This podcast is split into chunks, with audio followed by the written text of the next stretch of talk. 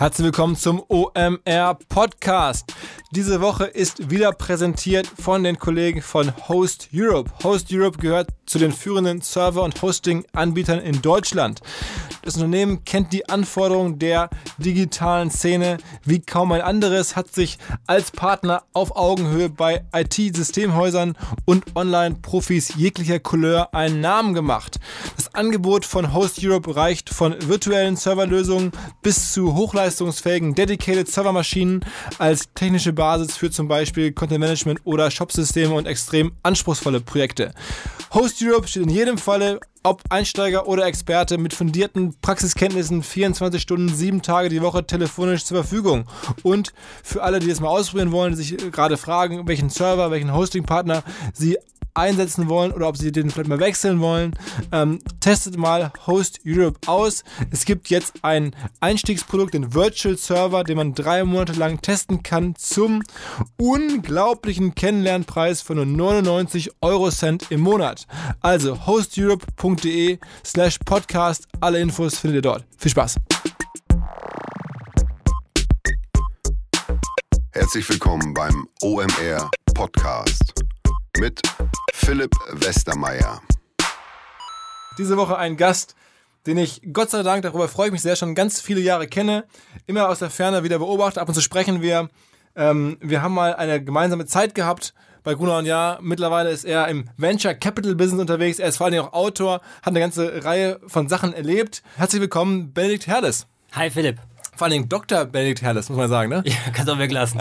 ja, okay, aber es ist da zumindest zutreffend. Ja, es stimmt, ja. Also, ähm, ganz kurze Auflösung. Tatsächlich, als ich mal in meiner äh, ersten Berufsphase bei Gruner und Jahr war, war er auch da. Und zwar hat er, glaube ich, da ein, während des Studiums ein Praktikum gemacht ähm, und da haben wir uns kennengelernt. Und da dachte ich schon, okay, krasser Typ, ziemlich abgefahren und auch ziemlich äh, schnell und so. Ab dann äh, begann unsere Fernfreundschaft, unsere Brieffreundschaft. Aber du hast nicht nur Briefe und ab und zu mal eine E-Mail oder eine SMS geschickt, sondern auch Bücher geschrieben. Sag doch mal vielleicht selber so ein bisschen deinen Werdegang von, ich glaube, angefangen mal an der WHU, dann in München studiert, ähm, promoviert, dazwischen Praktika gemacht, haben wir gerade gehört, und dann aber richtig auch schon gearbeitet. Genau, also ich habe angefangen mit BWL, fand ich ziemlich langweilig, dann habe ich VWL studiert, kurz als Unternehmensberater gearbeitet und jetzt bin ich seit fünfeinhalb Jahren im Venture Capital. Geiler Job, ich treffe jeden Tag coole Leute, die den Status quo in Frage stellen, die Welt neu erfinden wollen. Ja, und jetzt habe ich ein neues Buch geschrieben. Vielleicht, weil ja sozusagen Venture Capital ein ganz eigenes Thema ist, haben wir auch hier ab und zu mit, mit Sven ähm, im, im Podcast. Ich will jetzt gar nicht so sehr auf die einzelnen Startups eingehen, vielleicht nochmal so ein bisschen deine Reise. Du hast ja schon... Ähm, parallel oder schon in recht frühen äh, allererstes Buch geschrieben. Das äh, hieß Die kaputte Elite und das ist schon äh, auch relativ viel besprochen worden, war auf Spiegel Online ein größerer Artikel, hat gut funktioniert. Genau, hat gut funktioniert, war sozusagen ein, ein Bestseller. Am Ende habe ich über die, die Verirrungen der, der wirtschaftlichen Eliten geschrieben. Also der Untertitel lautete Ein Schadensbericht aus unseren Chefetagen und genau darum geht's. Ich habe von meinen Erfahrungen als Business School Student und dann später als Unternehmensberater berichtet und am Ende des Tages ging es mir darum, falsche Mentalitäten und Methoden aufzudecken, die Wirtschaft und Unternehmen schaden, weil sie eben Innovation und Kreativität verhindern und ähm, deshalb äh, nicht nur ökonomische Werte vernichten, sondern eben auch die Überzeugungskraft und die Menschlichkeit des Kapitalismus als Ganzes angreifen.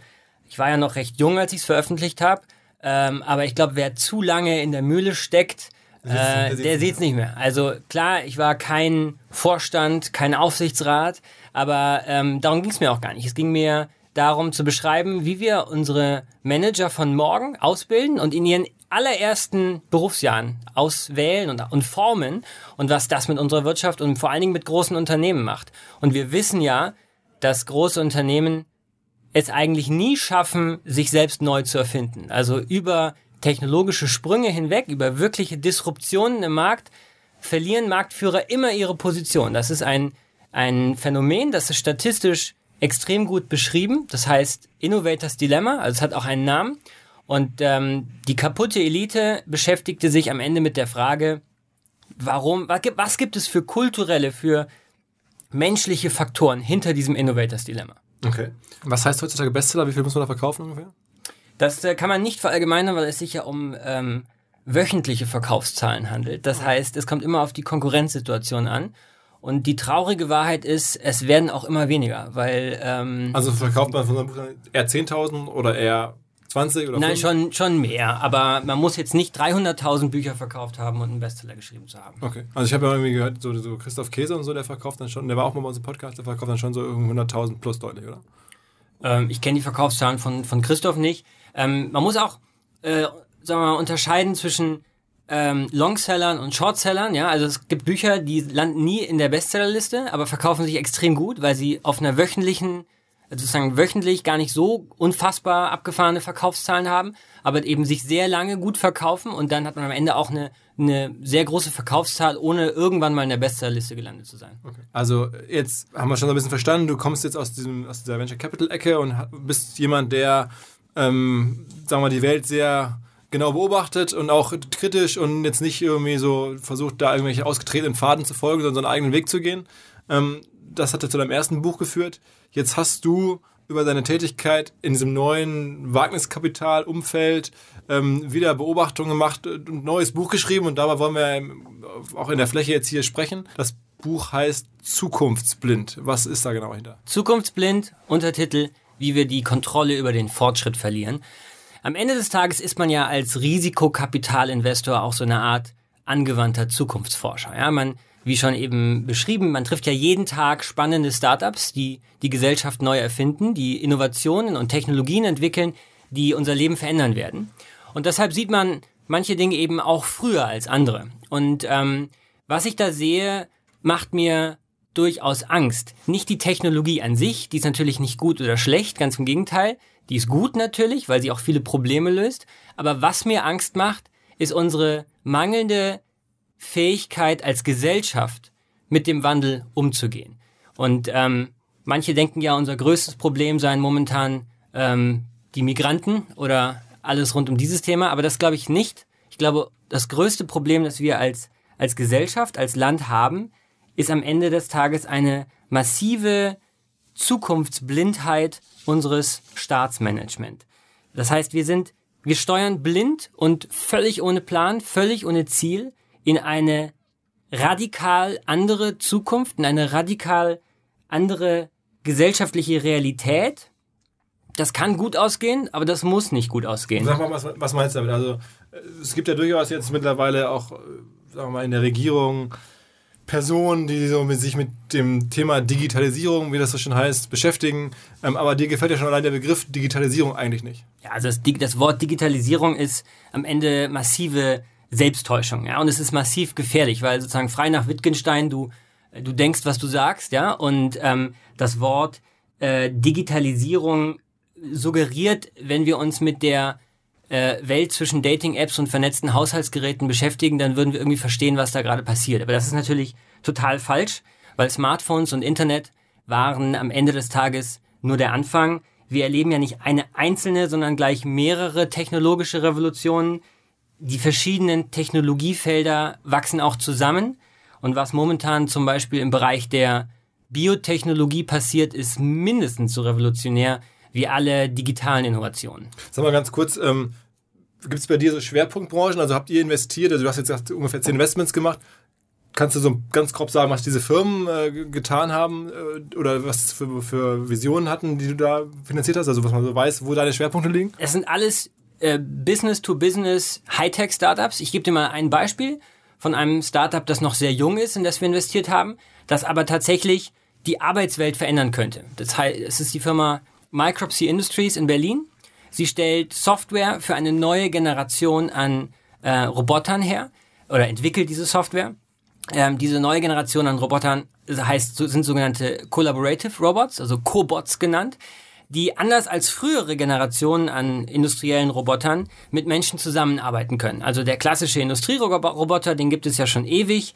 Ähm, beispielsweise in der Automobilfertigung, der typische Schweißroboter, den wir alle vor Augen haben, der arbeitet mit einem Käfig, der kann nicht mit Menschen zusammenarbeiten. Wenn man den Käfig öffnet, schaltet sich der Roboter aus gutem Grund ab. Es wäre viel zu gefährlich, mit ihm zusammenzuarbeiten. Und jetzt gibt es eine neue Generation an Robotern, genannt Cobots, die eben mit den Menschen zusammenarbeiten können, weil sie über eine entsprechende Intelligenz und eine entsprechende Sensorik verfügen um ihre Umwelt zu verstehen und mit ihr zu interagieren. Und das wird den Arbeitsmarkt massiv verändern, weil viele Prozessschritte, nicht nur in der Fertigung, sondern auch im Bereich der Dienstleistungen, zum Beispiel in der Altenpflege, in der Krankenpflege, von Robotern übernommen werden können und diese neuen künstlichen Helfer eben Seit an Seit zum Beispiel mit dem Krankenpfleger arbeiten. Und Micropsy Industries entwickelt die Intelligenz für diese Roboter. Das heißt, genau das, was sie am Ende zu einem wirklichen künstlichen Facharbeiter werden lässt. Okay. Wie hast du die Firma damals gefunden? Also, wie muss man sich jetzt vorstellen? Dann sitzt du da an deinem Schreibtisch und dann sagst du, du bist angewandter Zukunftsforscher, hast, er, liest natürlich viel, recherchierst viel im Netz, triffst Leute. Aber wie konkret in dem Fall ist es gelaufen? Also, wo hast du die Jungs getroffen, die das machen? Ähm, wir sind auf, also es war ja nicht ich alleine, sondern wir arbeiten ja immer im Team, ja, ähm, und wir sind auf die Firma aufmerksam geworden, einfach, glaube ich, über, ähm, über Research, was gerade in dem Bereich passiert. Ich meine, Cobots ähm, sozusagen ist ja ein, ist ein Megatrend und ähm, es gibt nicht viele Startups, die die Intelligenz für diese Cobots herstellen, ähm, weniger als eine Handvoll und ähm, in Europa gibt es noch weniger. Das heißt, äh, wir sind relativ schnell auf die Firma aufmerksam geworden und ähm, generell wie, wie ähm, bekommt man als, als Venture Capital Investor seinen Dealflow natürlich am meisten über sein Netzwerk. Das heißt, man trifft Leute, Leute wie dich, die erzählen einem von spannenden Teams und von spannenden neuen Technologien, man bekommt Intros und ähm, das heißt, äh, vieles einfach sich im, im Startup-Ökosystem bewegen und, ähm, und möglichst viele schlaue Leute treffen. Okay. Ähm, gehen wir wieder zurück. Jetzt haben wir so ein bisschen vielleicht dein, dein, deine Alltagspraxis nochmal so kennengelernt. Wieder zurück. Ähm, zu deinen Sorgen oder zu dem, was du auch im Buch beschreibst. Also ja. sagst du irgendwie Digitalisierung, das greift eigentlich zu kurz. Ähm, wir fokussieren uns auf die falschen Themen. Ähm, beschreib noch ein bisschen weiter, was dir, also welche, welche Gedanken dich dazu gebracht haben, dieses Buch zu schreiben. Also du beobachtest, dass ähm, viele der Zukunftsthemen nicht so adressiert werden, wie das sein sollte. Ähm, aber beschreib vielleicht nochmal die Themen, die dich umtreiben. Also ich gebe in meinem Buch einen relativ breiten Überblick über das, was gerade passiert. Natürlich geht es da auch um Roboter und künstliche Intelligenzen. Das wird den Arbeitsmarkt der Zukunft natürlich massiv verändern. Aber es geht eben auch um Blockchain-Technologie, also diese verteilten Ledger, wie man so schön sagt. Ähm, und vor allen Dingen, da widmet sich dann ein sehr großer Teil meines Buches ähm, dem Thema äh, Biotechnologies, also Biotechnologie. Alles, was rund um die, um das Auslesen, um die Manipulation von Genen gerade passiert. Es gibt ein völlig neues Forschungsfeld genannt synthetische Biologie an der Schnittstelle von Biologie, Chemie, Nanotechnologie, Informatik, künstliche Intelligenz, das sich zum Ziel gesetzt hat, völlig neue organische Innovationen zu schaffen. Das heißt, künstlich geschaffene Viren, Proteine, DNA mit ganz spezifischen Funktionen und Aufgaben, beispielsweise in der Industrie, aber auch mit klinischen, also medizinischen Anwendungen. Also im Bereich Biotechnologies passiert extrem viel und was da gerade an Entwicklung, an, an technologischem Fortschritt geschieht, das wird die Gesellschaft im Zweifel langfristig stärker verändern als viele digitale Innovationen. Nur, dass die wenigsten davon mit, die wenigsten das mitbekommen haben. Ähm, und genau das ist gefährlich, weil wir die entscheidende Diskussion nicht führen, die entscheidenden Gedanken uns nicht machen, wie wir uns als Gesellschaft weiterentwickeln wollen. Ähm, wie kommt das eigentlich, dass das so wenig mitbekommen? Ich meine, das sind ja schon echt große Themen. Haben das Journalisten nicht auf dem Zettel oder ist das einfach, sagen wir mal, nicht ausreichend interessant oder wie, wie erklärst du das? Ähm, das ist eine, eine gute Frage, die ich auch natürlich nicht beantworten kann. Ich glaube, grundsätzlich ist es natürlich kompliziert, ja. Ähm, diese neuen Erfindungen im Bereich der Biotechnologie sind nicht ganz einfach. Ähm, es ist sehr abstrakt. Und je abstrakter ein Thema ist, desto schwerer ist es für die Öffentlichkeit, sich damit zu beschäftigen. Ja? Migranten haben Gesichter, Roboter haben schon weniger Gesichter oder nur noch ansatzweise Gesichter und Gene haben gar keine Gesichter mehr. Und ähm, dann wird es natürlich echt kompliziert. Ähm, und das zeigt sich äh, an, an interessanten Fakten. Also beispielsweise, ähm, wenn man letztes Jahr, als ich mein Buch geschrieben habe, im Sommer das Wort Machine Learning gegoogelt hat, dann gab es ungefähr 100 Millionen Treffer. Es gibt eine Innovation in der Biotechnologie, von der auch schon viele Leute gehört haben. Ähm, die heißt CRISPR-Cas9 und ist im Prinzip so eine Art Search and Replace, Suche und Ersetze für Gene. Man kann mit CRISPR-Cas extrem effizient, kostengünstig und schnell bestimmte Gensequenzen manipulieren, ersetzen, rausnehmen, umschreiben, was auch immer.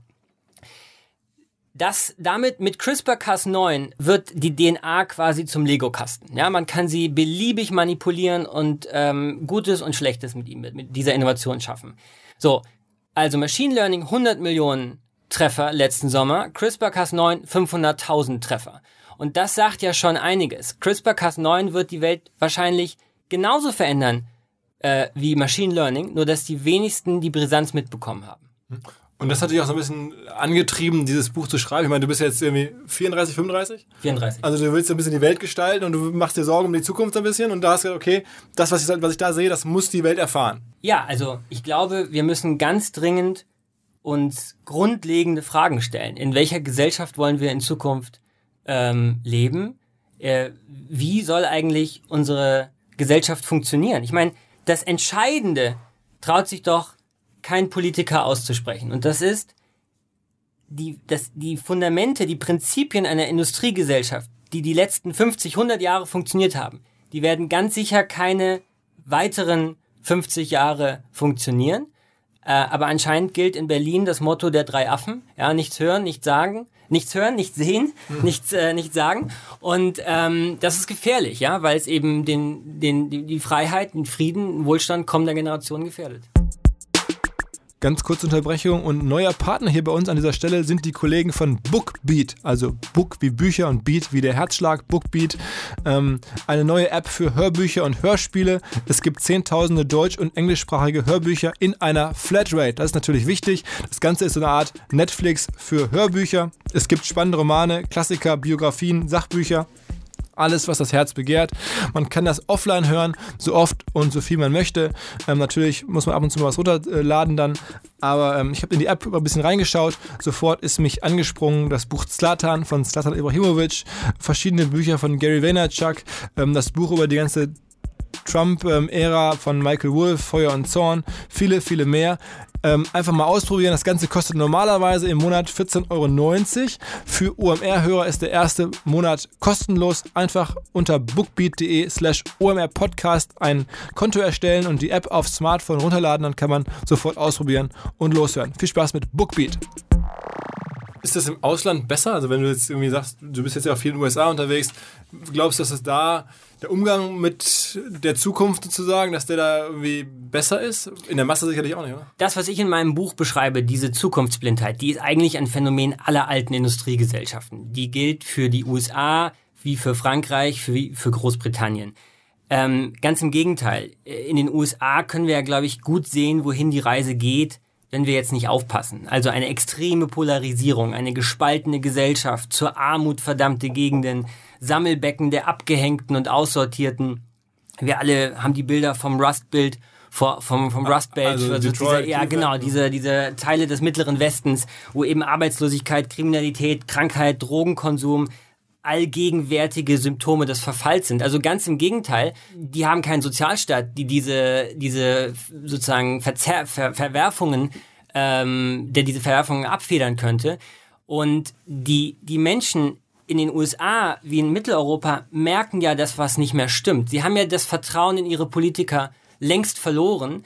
Ähm, aber weil eben Roboter und Gene und künstliche Intelligenzen sehr abstrakte Dinge sind, ähm, kanalisiert sich diese Verunsicherung in völlig falsche Wege. Und ich glaube, der aktuelle amerikanische Präsident ist nichts anderes als ein Symptom dieser heranziehenden Umbrüche und ähm, wir erleben ja fundamentale politische Veränderungen in allen Industrienationen. In Frankreich, wo die sozialistische Partei nahezu dezimiert wurde.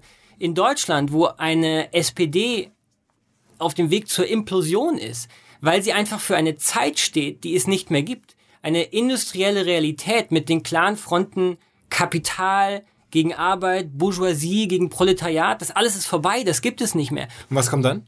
Also was bestenfalls? Wie würdest du es dir vorstellen? Also jetzt sehen wir ja, sagen wir mal, ein Beispiel USA oder ein Beispiel ähm, auch vielleicht UK oder, oder Ungarn oder Türkei, was alles so passieren ja. kann. Aber ähm, wie würdest du dir das vorstellen? Also ich glaube nicht, dass ich Antworten auf alle Fragen habe. Ähm, ich glaube erstmal müssen wir eine Debatte führen, wohin die Reise gehen soll. Ich mache in meinem Buch natürlich konkrete Vorschläge, politische Vorschläge. Ich habe auch einen Zehn-Punkte-Plan in meinem Buch integriert. Aber vor allen Dingen geht es mir darum, die Leute aufzuwecken und vielleicht im einen oder anderen Leser ähm, Gedanken zu provozieren. Ähm, Aber was können, was können diese Leute dann tun? Ich frage mich das ja wirklich für mich selber. Ähm, was kann man machen? Also würdest du dir wünschen, dass Leute in Parteien eintreten, Parteien gründen? Was, was kann man so tun? Was tust du selber? Ähm, naja. Also du schreibst du, du kommunizierst, ja, ja genau. genau. Okay, das ist ja schon mal äh, fair enough. Das ist schon mal was. Ich bin ja. kein Politiker. Ich glaube aber, wenn jemand, ein wenn jemand ein Star, ein, sozusagen eine Partei gründen wollte, dann wäre jetzt äh, der perfekte äh, Zeitpunkt dafür. Also äh, eine, eine Partei als Startup. Ich glaube, wann, wenn nicht jetzt? Äh, die Menschen haben vollkommen das Vertrauen in das alte Parteiensystem verloren. Ähm, wir haben aber keine wirklichen politischen Startups. Also nehmen wir mal die Piraten, von denen dachten ja ein paar Leute, es wäre so ein politisches Startup, aber die haben sich als politikunfähig erwiesen. Die haben das nicht hingekriegt. In der Execution würde man als Venture Capital Investor sagen. So, dann haben wir die AfD, aber mal ganz ehrlich, die will ja keine Revolution, die will ja eher so eine Restauration. Also die sind ja im Geiste völlig von gestern. Also wir haben keine politischen Startups. Ähm, also warum, die wann, wenn ich jetzt... versucht so ein bisschen sich so aufzustellen? Ja, okay, ähm, aber die hat natürlich auch aufgrund ihrer Geschichte wieder ein gewisses Glaubwürdigkeitsproblem. Also ähm, ich meine, Macron, man nennt das ja heute nicht mehr Partei, man nennt es ja mittlerweile Bewegung. Also wenn ich jetzt eine Partei gründen würde, würde ich es ja Bewegung nennen. Ähm, und ähm, entscheidend ist man ja, ist es ja, dass diese alten politischen Schubladen, dass man die verlässt. Links, rechts. Für unsere Generation ist das doch überhaupt nicht mehr aussagekräftig. Sind wir links, rechts? Ich kann mich nicht links, rechts einordnen. Ähm, ni droite, ni gauche hieß es doch auch bei ähm, En Marche bei Macron. Aus gutem Grund. Also gerade unsere Generation weiß doch längst, dass diese alten Wahrheiten, dieses alt, diese alten politischen Schubladen längst ihre Gültigkeit verloren haben. Und wir würden uns doch am allermeisten eine, äh, eine, ja, eine Bewegung oder eine Partei wünschen, die zeitgemäß das Land modernisieren kann. Okay, aber glaubst du, also wir werden jetzt sehr politisch, aber glaubst du, dass es überhaupt möglich ist, gegen sozusagen diese Kohorte an Leuten, sagen wir 50 oder älter, 60, 70 Jahre, die, sagen wir, es gibt ja sehr viele Alte mittlerweile schon in Deutschland, die jetzt vielleicht sowas gar nicht mehr abholt, die irgendwie in ihrer alten Parteienwelt zu Hause sind und auch in ihren alten Wählersystem zu Hause sind. Also es, es geht ja schon in der Politik irgendwann wirklich über die Masse. Also es ist halt auch wie Marketing. Ne? Die ersten paar äh, Early Adapters, die erreicht man irgendwie, Friends and Family und dann gibt es irgendwie die, die Leute auf eine PR-Mitteilung aufspringen, aber damit baust du keine Firma auf, ne? du, sondern du brauchst dann irgendwann die breite Masse und das sind ja heutzutage Leute, die sind halt älter. Ne? Das Durchschnittsalter ist ja schon irgendwie, weiß ich nicht, deutlich über 40 auf jeden Fall mal. Ähm, und dann, wenn du guckst, wer dann wählen darf und so, das sind dann schon in der Masse ältere Leute. Ähm, hat man da eine Chance? Ja, man muss ja eine Chance haben. Also äh, wir müssen ja das Land erneuern. Es kann ja nicht die Antwort sein, das geht eh nicht. Also das, das wäre ja, das wäre ja sozusagen die also Aufgabe, also ja. Innerhalb des Systems. Naja, also das System heißt Demokratie und das möchte ich nicht ändern. Hm. So, aber innerhalb des Systems müssen wir Erneuerung hinbekommen. Ich habe ja eingangs haben wir ja über das Innovators Dilemma gesprochen, also die, äh, äh, die, Eigenschaft von großen Unternehmen, sich nicht neu erfinden zu können. Und das Gleiche erleben wir ja in der Politik. Es ist ein politisches Innovators Dilemma mit genau den gleichen Prinzipien, nämlich kurzfristigem Denken und was an den Finanzmärkten die Analysten und die Journalisten und die Quartalsberichtssaison ist, das sind eben die vier Jahreszyklen der Wahlen. Und da sozusagen dann kommen genau das, dann kommt genau das dazu, was du sagst, ja eine demografische Entwicklung, die die meisten Wähler alt sein lässt, ja. Und ähm, der äh, der, der Stillstand ist in diesem Land ja buchstäblich in Beton gegossen. Ja, warum sind die Leute gegen neue Stromtassen und neue Bahnhöfe? Ja, weil, weil es sie einfach nicht mehr betrifft, weil sie schon zu alt sind, sozusagen. Ähm, uns geht's verdammt gut immer noch, oder zumindest den meisten geht's verdammt gut. Ja, alle volkswirtschaftlichen Indikatoren sind ja tief im grünen Bereich. Ähm, dazu kommt eine ähm, eine Politik, die ja nur noch im, im Soundbite-Staccato funktioniert. Ja, also Talkshows, Twitter-Nachrichten, alles muss vereinfacht, extrem komprimiert sein. Komplizierte Zusammenhänge werden den Wählern überhaupt nicht mehr äh, zugemutet. Und ähm, das ist natürlich auch nicht gerade von Vorteil, wenn, äh, wenn es darum geht, grundsätzlich neue Antworten zu finden. Also zusammengefasst, ja, es ist sehr schwer, aber wir können uns nicht darauf ausruhen zu sagen, wir können eh nichts ändern. Das wäre am Ende die Kapitulation und da sind wir noch äh, zu jung, um das sagen zu können. Siehst du denn irgendwie in Deutschland irgendwo Bewegungen, die darauf hindeuten, dass sowas passiert? Also kennst du, ja, wenn du das damit beschäftigst und, und forscht und Leute und Freunde triffst, Leute, die ähnlich wie jetzt Startup-Unternehmer Firmen gründen, dass du, sagen wir mal, politische Akteure triffst, die da in der Frühphase dabei sind, was zu bauen oder so? Siehst du da was? Oder ob die sich zu engagieren? Ich habe das Gefühl, das politische Engagement ähm, nimmt dann immer mal wieder so ein bisschen zu, wenn es zu besonderen Eklats kommt, aber dann auch wieder schnell ab. Ähm, also, ich kann nur für mein eigenes Umfeld sprechen, für meinen eigenen Freundeskreis. Und da erlebe ich schon eine zunehmende Politisierung und eine zunehmende, ähm, ein zunehmendes Bewusstsein für diese nahenden Herausforderungen. Und spannend ist ja auch, dass, ich meine, in meinem persönlichen Umfeld sind natürlich viele Leute, die irgendwie einigermaßen gebildet sind und ordentlich bezahlte also Jobs eigentlich, haben. Eigentlich Gewinner. Eigentlich nur, Eig eigentlich nur Gewinner. Eigentlich Gewinner seid, nein, nicht nur Gewinner, aber sozusagen, was ist Gewinner, Verlierer? Also das Leben ist ja vielfältig, geht ja nicht nur darum, was du verdienst. Aber, Aber sozusagen, im- ja genau, aber also äh, am Ende des Tages auf jeden Fall gebildete und, und gut bezahlte Leute. Und ähm, spannenderweise, wenn man mit denen spricht, ist ein Großteil für ein bedingungsloses Grundeinkommen, ist ein großes, ein Großteil für drastischere äh, Gesetzgebung zum Klimaschutz und zum Schutz der, der Ozeane, ist ein Großteil für ein gerechteres Steuersystem, das ähm, auch Kapitaleinkommen im Vergleich zu Lohneinkommen stärker besteuert. Also alles Forderungen, von denen man auch sagen könnte, sie seien links. Aber sie sind eben nicht mehr links, sondern sie sind zeitgemäß. Und ich bin, also das ist vielleicht das Erstaunlichste gewesen im Zuge des Schreibens dieses Buches, habe ich natürlich mit wahnsinnig vielen Menschen über meine Ideen gesprochen und über überhaupt dieses Thema. Und diese, diese Politisierung, die mir da entgegengeschlagen ist und diese, ähm, dieses Bewusstsein für die Probleme, das lässt mich eigentlich sehr positiv gestimmt sein, dass wir das auch hinkriegen können. Okay. Ähm, erklär noch mal so ein bisschen, wir haben gerade darüber gesprochen, Gewinner und Verlierer. Ich meinte jetzt ja auch gar nicht nur rein ökonomisch. Wahrscheinlich hat das damit natürlich viel zu tun, aber so, so, so insgesamt, wo verläuft denn so die Trennungslinie? Also Bildung ist wahrscheinlich der Kernindikator, oder? Bildung ist und bleibt der zentrale Hebel ähm, zum Schutz der Mittelschicht, kann man sagen. Also, wenn das Bildungsniveau eines, einer Nation steigt, wenn die Bildung besser wird, dann gewinnt die Mittelschicht. Ähm, ganz spannendes Faktum dazu. Ähm, in den USA ist die Zeit so zwischen den 20ern und 70er Jahren als sogenannte Great Compression bekannt. Große Kompression. Warum? In dieser Zeit ist die Mittelschicht gewachsen. Seit den 80ern schrumpft sie wieder. Aber in dieser Zeit gab es auch das sogenannte High School Movement. Das heißt, die Anzahl an Amerikanern mit einem Highschool-Abschluss, äh, also einer abgeschlossenen Sekundarausbildung, ist massiv gewachsen. Und das Resultat war eben eine wachsende Mittelschicht.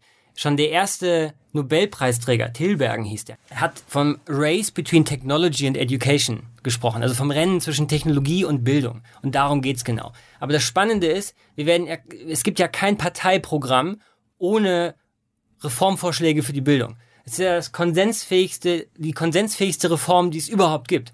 Aber gleichzeitig, wenn ich in mein Münchner Gymnasium gehe, sieht's da genauso aus wie zur Zeit, als ich Abitur gemacht habe, im Jahr 2003. Aber nicht nur das, es sieht eigentlich auch nicht wirklich anders aus als im Jahr 1870, abgesehen davon, dass es die Schule damals noch nicht gab. Da schreiben immer noch Lehrer auf Kreidetafeln und ähm, irgendwie hat man das Gefühl, die Welt hat sich nicht verändert. Wenn wir mit dieser Art von Bildung, wie wollen wir da diesen, diese technologisch-wissenschaftliche Zeitenwende äh, beherrschen? Geht nicht. Ähm, bevor wir zu deinen Thesen kommen, also du hast jetzt ja schon ein bisschen beschrieben, was du im Bildungsbereich forderst. Ähm, erklär noch mal ein bisschen, Biotech ist scheinbar ein Thema, hast du gerade erklärt, wo, wo einiges ähm, auf uns wartet. Was gibt's noch so für Themen? Also wenn ich jetzt zum Beispiel ein anderer berühmter Buchautor, den, dem saß ich mal vor ein paar Monaten in der Talkshow, der Herr Precht, der sieht Ja. immer so die, die Arbeitswelt deswegen verändern, weil alle dann von Robotern ersetzt werden. Dann sieht er ganz viele arbeitslose Menschen, ist so eine These. Ähm, was sind noch, noch Punkte, die dir aufgefallen sind? Neben Robotern und Neben Biotech. Robotern, also, also teilst Ja. du die Einschätzung, dass wir demnächst ganz viele Arbeitslose haben, weil die Jobs von Robotern gemacht werden? Nein, die teile ich überhaupt nicht offen gestanden. Aber was stimmt, ist, dass Roboter den Arbeitsmarkt massiv revolutionieren werden. Aber wir werden keine Massenarbeitslosigkeit im Ergebnis haben, sondern wir werden eine dezimierte Mittelschicht im Ergebnis haben. Das Interessante ist doch, Roboter sind ja am Ende des Tages nichts anderes als Kapital, ja? Also wenn ein Roboter immer, wenn, wenn immer mehr ökonomische Wertschöpfung automatisiert wird, also durch Roboter geschieht, dann gewinnen wenige, nämlich die Eigentümer dieser Roboter. Arbeit ist demokratisch, ja, jeder hat zwei Hände, aber Roboter sind eben nicht demokratisch, weil Roboter immer in der Hand von wenigen sind. Und das ist das Problem. Übrigens in vielerlei Hinsicht. Unser Steuersystem beispielsweise ist ja überhaupt nicht ausgerichtet auf sowas. Die Lohn- und Einkommensteuern sind verantwortlich für einen Großteil der Staatseinnahmen. Diese Einnahmen werden aber sinken und gleichzeitig partizipieren wir nicht an der zunehmenden Wertschöpfung ähm, der, der Roboter. Ja? Also wir haben ja eine Fortschrittsrendite, so nenne ich das in meinem Buch. Ja? Also Roboter vergrößern das wirtschaftliche Potenzial enorm. Sie sorgen für enormes Wachstum. Aber davon profitieren eben nur wenige. Und das ist das Problem. Mhm. Und sagen wir, okay, dann haben wir über Roboter gesprochen, über Bioscience. Noch ein anderes Thema? Ja, nimm, nimm die Blockchain, ja. Äh, also die Technologie hinter Bitcoin. Ja, jeder kennt ja Bitcoins. Ähm, aber darum geht's gar nicht. Es geht mir nicht um virtuelle Währungen. Es geht mir um die Technologie dahinter, nämlich die Blockchain, die sozusagen eine Institution, institutionslose Verwaltung von allem, was wertvoll ist, ermöglicht. Ja, also nach dem Internet der Dinge und dem Internet der Menschen, also erst kam das Internet der Menschen, dann kam das Internet der Dinge und jetzt kommt das Internet der Werte. Wir brauchen eben, um eine Währung zu betreiben, keine Zentralbanker mehr und kein Finanzministerium mehr. Wir brauchen nur noch Algorithmen. Und das könnte tatsächlich den, äh, den Finanzmarkt, ähm, nicht nur den Finanzmarkt, sondern im Prinzip die Art, wie der Kapitalismus funktioniert, komplett verändern. Es ist aber auch natürlich eine Chance. Also äh, ich glaube, Albert Wenger hat das in deinem Podcast äh, neulich erwähnt. Wenn schon die Kartellbehörden keine Chance gegen die großen Plattformmonopole von Facebook bis Google hat, äh, haben, dann hat vielleicht die Blockchain eine Chance, äh, diese, diese, diese Monopole zu zerschlagen. Ähm, aber es werden eben nicht staatliche Institutionen sein. Gerade so bei den Themen Blockchain ähm, oder auch Roboter, da kommt es mir so, oder vielleicht sogar, was du sagtest, irgendwie Internet der Dinge, da kommt es mir so vor, als wenn da die Adaption doch vielleicht länger dauert, als das jetzt häufig ähm, angedeutet wird. Aus dem einfachen Grund, dass wir haben jetzt ja gesehen, mit Google und Facebook ging alles ganz schnell. Die, oder auch Apple haben die Welt wahnsinnig schnell verändert. Ähm, aber das waren ja auch zum Teil auch äh, Leistungen, die komplett gratis waren. Ne? Also für den Endkonsumenten. Ne? Google ist umsonst, Facebook ist umsonst, Apple, okay, da kostet das Telefon Geld, aber dann ist der ganze App-Markt ist quasi umsonst. Ähm, also da kann halt auch die Masse sehr schnell reagieren, weil sie nichts bezahlen muss, weil sie das nicht irgendwie sparen muss, weil ich sage, da mache ich mit, bin ich dabei, melde ich mich morgen an, kostet ja nichts. Aber sobald es anfängt, irgendwie Geld zu kosten, sobald irgendwelche regulatorischen Sachen anfangen, eine Rolle zu spielen, sehen wir ja auch im Banking-Bereich, und so, dann geht's halt nicht mehr so schnell und dann ist irgendwie ähm, auf einmal viel, ganz viel Verzögerung eingebaut. Siehst du das auch so oder sagst du, nee, das wird überrollt? Ich glaube, dass Menschen tendenziell dazu neigen, die Geschwindigkeit einzelner Veränderungsprozesse zu überschätzen, aber die Disruption, die Auswirkungen, die Konsequenzen zweiten und dritten Grades massiv unterschätzen. Ich gebe dir ein Beispiel. Selbstfahrende Autos. Wenn man die Zeitung liest, hat man das Gefühl, in zwei Jahren gibt es keine Taxifahrer mehr. Äh, wir werden nur noch Roboterautos auf unseren Straßen haben. Das ist natürlich Quatsch. Bis wir wirklich autonome Fahrzeugflotten auf breiter Front in unseren Straßen sehen werden, werden viele, viele Jahre vergehen. Kein Taxifahrer braucht sich kurzfristig Angst um seinen Job machen, zumindest nicht wegen selbstfahrenden Autos. Ein Arzt genauso wenig, meine Genau, ja. Aber die Konsequenz, aber wenn es dann mal irgendwann soweit ist, vielleicht erst in drei Jahrzehnten, wer weiß, ich kann es nicht vorhersagen, dann werden die Konsequenzen derart dramatisch sein, dass sich das Leben massiv verändern wird. Wenn wir wirklich primär selbstfahrende Autos auf unseren Straßen haben, dann brauchen wir keine Parkplätze mehr in unseren, in unseren Innenstädten. Dann können die Autos alleine an den Stadtrand fahren und warten. Dann brauchen, dann haben wir viel mehr Platz für, für neuen Wohnraum. Ähm, ein, ein, ein Kollege aus dem Silicon Valley äh, von Andreessen Horowitz hat mal gesagt, Selbstfahrende Autos werden mehr Milliardäre im Bereich Retail und Immobilien, also im Handel und Immobilien schaffen, als in der Automobilwirtschaft. Und genau darum geht's. Die Konsequenzen zweiter und dritter Ordnung sind viel fundamentaler, ähm, aber es wird länger dauern als gedacht. Noch eine kurze Unterbrechung und Hinweis auf einen Partner, von dem man hier im OMR Podcast gleich doppelt profitieren kann. Ich rede von Schub. S-H-O-O-P. Schub.de ist Deutschlands größtes Cashback-Unternehmen. Falls ihr es noch nie gehört habt, muss man das dringend ändern. Denn die Kollegen haben bereits eine Million Mitglieder, wurden mehrfach ausgezeichnet, zuletzt von der Stiftung Warentest und sind insbesondere für Endkunden ein wahnsinnig spannender Partner, denn man kann beim Online-Shopping jetzt richtig Geld sparen. Das geht so. Ähm, Schub.de hat 2000 verschiedene Shops angeschlossen, von Mediamarkt über Booking.com, äh, eBay bis zu Lieferando. Und wenn ihr dort kauft, bekommt Schub.de für euren Kauf eine Provision und zahlt einen Teil der Provision dann für euch, äh, an euch als Endkunden weiter aus.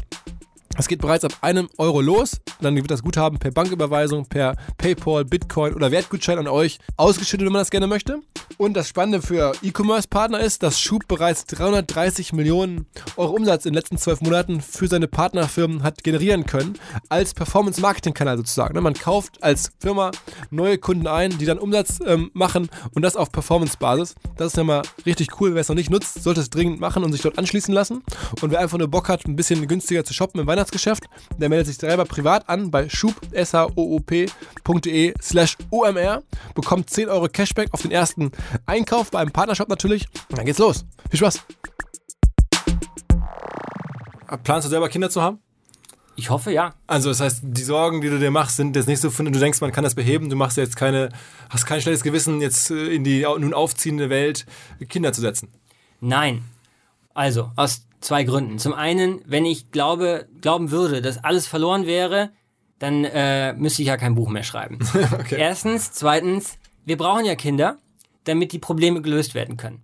Also sprich, Technologie, das ist ganz wichtig. Ich als Technologieinvestor bin ich ja nicht technologiefeindlich. Technologie ist weder gut noch schlecht. Roboter sind nicht gut oder schlecht.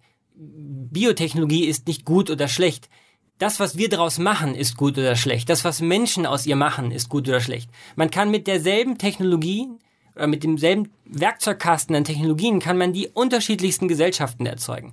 Und die größten Herausforderungen der Menschheit, Klimawandel, Urbanisierung, äh, Vermüllung der Ozeane, Artensterben, man kann es noch viel länger machen. Die Liste, die werden wir nur mit Technologie lösen und nicht ohne Technologie. Wir brauchen Innovation, um das Schlamassel, das wir auf unserem Planeten angerichtet haben, überhaupt lösen zu können. Sind denn da genug gute Leute gerade schon dran? Also wenn ich jetzt, ich sehe dieselben äh, Probleme, also Klimawandel haben wir ja nun gerade, ich hatte irgendwie irgendwann in Hamburg, als es jeden Tag Sommer war oder jeden Tag Sonne geschienen hat, das ist ja hier irgendwie ungewöhnlich, hatte ich irgendwann halt ein schlechtes Gewissen schon beim Aufstehen. Ich dachte, das gibt's doch gar nicht schon wieder. Sommer. Das ist eigentlich schön, aber eigentlich konnte ich es schon fast gar nicht mehr befreit genießen, weil ich dachte, da ist irgendeine Scheiße hintersteckt.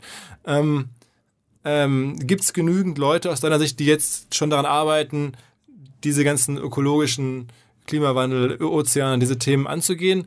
Wird da auch investiert gerade? Ganz klar, es gibt zu wenig und es gibt zu wenig Venture Capital. Drei Zahlen, die einem wirklich Angst machen. In Deutschland wurde letztes Jahr, 2017, etwas mehr als eine Milliarde Euro Venture Capital investiert. In den USA wurden 84 Milliarden investiert, Dollar. In China 40 Milliarden und in Israel, ein Land mit 8 Millionen Einwohnern, 5 Milliarden. Das heißt, wir riskieren hier nicht nur unsere, sagen wir mal, wir, wir, wir arbeiten hier nicht nur an den größten Problemen, wir arbeiten hier nicht nur nicht an den größten Problemen unserer, unserer Spezies, sondern wir riskieren auch ganz einfach unseren Wohlstand. Weil Risikokapital den Wohlstand sichert, indem es eben Startups fördert, die Innovationen entwickeln und Arbeitsplätze Aber das kann mir erstmal, sagen wir mal, jetzt mal wirklich makro gedacht, egal sein, wer die Ozeane nun rettet, ähm, ob es ein Israeli ist oder ein Deutscher, Hauptsache sie werden gerettet. Also wie würdest du das da einschätzen? Naja, also, aber wir sind ja nun mal hier in Deutschland und wir sollten uns ganz sicher nicht auf die Amerikaner verlassen. Also ich glaube, wir sollten unseren Teil tun. Innovationen, gute Innovationen, gute Technologien sollten wir hier fördern das löst Probleme und schafft Arbeitsplätze und sichert unseren Wohlstand. Und da machen wir einfach zu wenig. Okay, aber lass trotzdem mal so, so global drauf gucken, weil also, ich bin ja nach wie vor der Meinung, ich bin froh, wenn es gelöst wird und wenn die Welt als solche irgendwie, ähm, oder wenn die Polkappen doch nicht schmelzen, ne, dann ist es mir egal, ob das ein Deutscher rettet oder ein Chinese. Aber hast du dir das Gefühl, dass weltweit überhaupt ausreichend Kapital da ist, dass ausreichend Teams da sind, egal wo sie herkommen? Ich bin Optimist. Als Risikokapitalinvestor muss man Optimist sein, sonst würde man in diesem Job eingehen. Ähm, ich glaube, wir können was machen. Eine Menge Leute machen was. Zu wenig Leute machen was, immer noch. Aber äh, in meinem Buch beschreibe ich ja auch jede Menge Startups, die große Probleme lösen Und ähm, insofern, ähm, wir brauchen mehr davon. Okay, was ist mal ein Beispiel für große Probleme, die so gerade gelöst werden? Ja, zum Beispiel das Thema Ernährung, mhm. ja, wo wir einfach durch tolle Innovationen im Bereich des Farmings, also der Landwirtschaft, äh, eine größere Produktivität erreichen ähm, und dadurch mit weniger Fläche mehr Menschen ernähren können. Was ist das, das ist einzelne größte Problem, was, was dir im Kopf ist? Also wenn du dir jetzt wünschen könntest, das Ding wird gelöst, was wäre das? Langfristig ist natürlich das gravierendste Problem, das wir haben und das mit den dramatischen Konsequenzen der Klimawandel. Aber um dir mal ein paar Beispiele zu geben, welche Firmen dann an dem, diesem Problem arbeiten. Also man muss da gar nicht immer nur in Silicon Valley gehen. Am Ende des Tages gibt es im Oberallgäu ein Startup namens Sonnen, das äh, dezentrale Energiespeicher für private Haushalte verkauft und verkauft und extrem erfolgreich ist. Aber das Problem Klimawandel hat ja nicht nur was mit Energieversorgung zu tun. Das hat ja auch was mit beispielsweise der Fleischproduktion zu tun. Und auch da passiert eine Menge im Bereich der synthetischen Produktion von, von Proteinen, die wir brauchen, um uns ernähren zu können. Ich denke da an eine Firma wie Impossible Foods zum Beispiel, die künstliches Fleisch erzeugt im Labor. Also da passiert eine Menge, da ist eine Menge Unternehmergeist am Start und genau den brauchen wir. Okay. Alles klar, wir sind jetzt, glaube ich, schon relativ lange im Podcast. Ähm, wir wollten eigentlich noch über die Thesen sprechen, die zehn. Ein paar haben wir schon gehört. Du hast schon irgendwie ähm, über deine Bildungsänderungswünsche gesprochen. Ähm, du hast über das Grundeinkommen gesprochen das du nun auch befürwortest. Das kennen wir auch schon von, von Albert Wenger, der ist auch befürwortet, also erstaunlich viele ich, Leute. Ich, da würde ich aber äh, den meisten Leuten widersprechen. Also okay. ich habe nie verstanden, warum ein Grundeinkommen bedingungslos sein muss. Und zwar aus folgendem Grund. Nur weil Roboter und künstliche Intelligenzen immer mehr Arbeit übernehmen, heißt das ja nicht, dass uns als Gesellschaft die Arbeit ausgeht. Also wir müssen uns ja weiter um Kranke, um Kinder, um Alte, um die Kultur kümmern. Und zum Glück gibt es einen gesellschaftlichen Konsens, dass das nicht von Maschinen übernommen werden soll, sondern weiter von Menschen. Das heißt, die Arbeit geht uns nicht aus. Und warum soll jemand vom Staat Geld bekommen, wenn wir doch eigentlich so viel weiter zu tun haben? Ich bin dafür, dass wir ein bedingt bedingtes Grundeinkommen haben. Das heißt, wer sich um kranke Kinder, die Kultur, Alte kümmert, der soll dafür auch eine Gegenleistung bekommen und vom sozusagen diese Leistung an der Gesellschaft soll honoriert werden. Aber wer nichts macht, der soll auch nicht unbedingt etwas anderes als Hartz IV bekommen. Also ich finde, wir brauchen ein bedingtes Grundeinkommen und kein bedingungsloses Grundeinkommen. Okay. Ähm, es gibt noch jetzt neben dem bedingten Grundeinkommen, neben der Bildungsrevolution, gibt es noch acht weitere äh, Sachen, die du in dem Buch forderst. Such dir nochmal eine aus, die dir wichtig ist und dann die anderen sieben, dazu müssen dann die Hörer das Buch kaufen. Richtig. Also, ich bin für Aktien für alle. Wieso? Also, wir haben ja viel darüber diskutiert, dass Maschinen immer mehr Arbeit übernehmen. Maschinen zahlen keine Steuern. Das heißt, sie finanzieren hier nicht die Gemeinschaft. Und das ist ein Problem. Deshalb gibt es ja viele prominente Stimmen, wie zum Beispiel Bill Gates, die fordern eine Maschinensteuer, also Steuern für Roboter. Aber das ist eigentlich ziemlich zu kurz gedacht, weil damit verhindern wir ja wieder den Fortschritt. Wenn wir Roboter besteuern, dann werden sich Firmen zweimal überlegen, ob sie Roboter anschaffen. Das ist aber schlecht. Wir wollen ja, wir wollen ja technischen Fortschritt. Wir wollen ja nicht keinen technischen Fortschritt. Wir brauchen ja auch Roboter, allein schon aus unserer, aufgrund unserer demografischen Entwicklung. Das heißt, wie stellen wir sicher, dass die Fortschrittsrendite, das heißt die zusätzliche Wertschöpfung, die diese Roboter generieren, dass alle was davon haben, ohne Roboter steuern, dadurch dass wir die Mitarbeiter an den Unternehmen beteiligen, also Aktien für alle. Ich bin dafür, dass jedes Unternehmen 20 Prozent seiner Anteile an die Mitarbeiter ausgibt. Das kennen wir ja aus der Startup-Welt, sogenannte ESOPs, also Stock Options, ähm, am Ende virtuelle Aktien. Und den Wohlstand und die Wertschöpfung, die die Roboter generieren, davon haben dann eben die Mitarbeiter etwas. Man müsste ihnen vermutlich keine, man dürfte ihnen vermutlich keine wirklichen Aktien geben. Es wäre illusorisch zu glauben, eine Gesellschaft voller Gesellschafter würde funktionieren. Das impliziert ja auch Haftungsrisiken und natürlich wäre es schlecht, wenn jeder Mitarbeiter jetzt mitreden würde bei den Managemententscheidungen äh, großer Konzerne. Aber man kann es ja auch virtuell machen sozusagen und einfach breite Bevölkerungsschichten an der zusätzlichen Produktivität und Profitabilität, die mit diesem technischen Fortschritt einhergeht, teilhaben lassen. Okay. Das Buch kann man kaufen ab sofort, heißt Zukunftsblind, gibt es im Handel bei Amazon und überall, wo es sozusagen noch Bücher gibt. Richtig, überall bei Amazon oder beim Buchhändler deines Vertrauens um die Ecke. Okay, ähm, wir hatten vor kurzem den Herrn Middelhoff vor einigen Wochen im Podcast. Der war ziemlich stolz, dass er einige der größten Digital- Führer hervorgebracht hat in seiner Bertelsmann-Zeit. Ich habe sowas nicht geschafft, aber ich hatte zumindest mal das Glück, in einer Abteilung zu arbeiten, wo du Praktikant warst. Äh, darauf, bin ich, darauf bin ich jetzt stolz. Also, freue mich, dass wir irgendwie ab und zu sprechen. Ähm, ja, und finde es halt richtig, richtig geil, ähm, wie engagiert du bist, dass du sozusagen neben deinem Job sowas machst ähm, und dann auch irgendwie wirklich da mit Vollgas reingehst. Ähm, letzte Frage vielleicht noch. Äh, eigentlich müsste das ganze Thema Activist Investing noch näher liegen, oder? Ich meine, das ist doch so, dass was Investoren gerade machen, dass die irgendwie in Firmen reingehen, bei großen Firmen investieren und dann Forderungen aufstellen und sagen, ihr müsst es jetzt anders machen.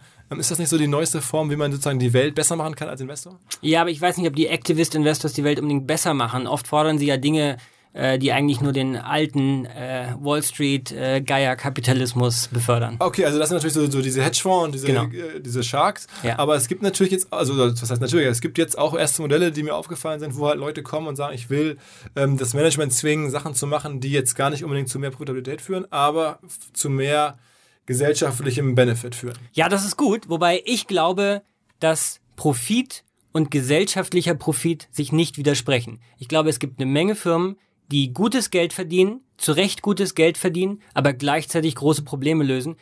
Wir müssen es schaffen, das beides unter einen Hut zu bringen und nur dann verbessern wir eigentlich unser System. Alles klar. Benedikt, wo kann man dich denn, wenn man jetzt zugehört hat und das alles richtig spannend findet, wo kann man dich noch sehen? Na Philipp, beim OMR. Allerdings, darüber haben wir schon gesprochen. Stimmt. Du bist im 7., am 7., 8. Mai auch bei uns irgendwie Teil von OMR.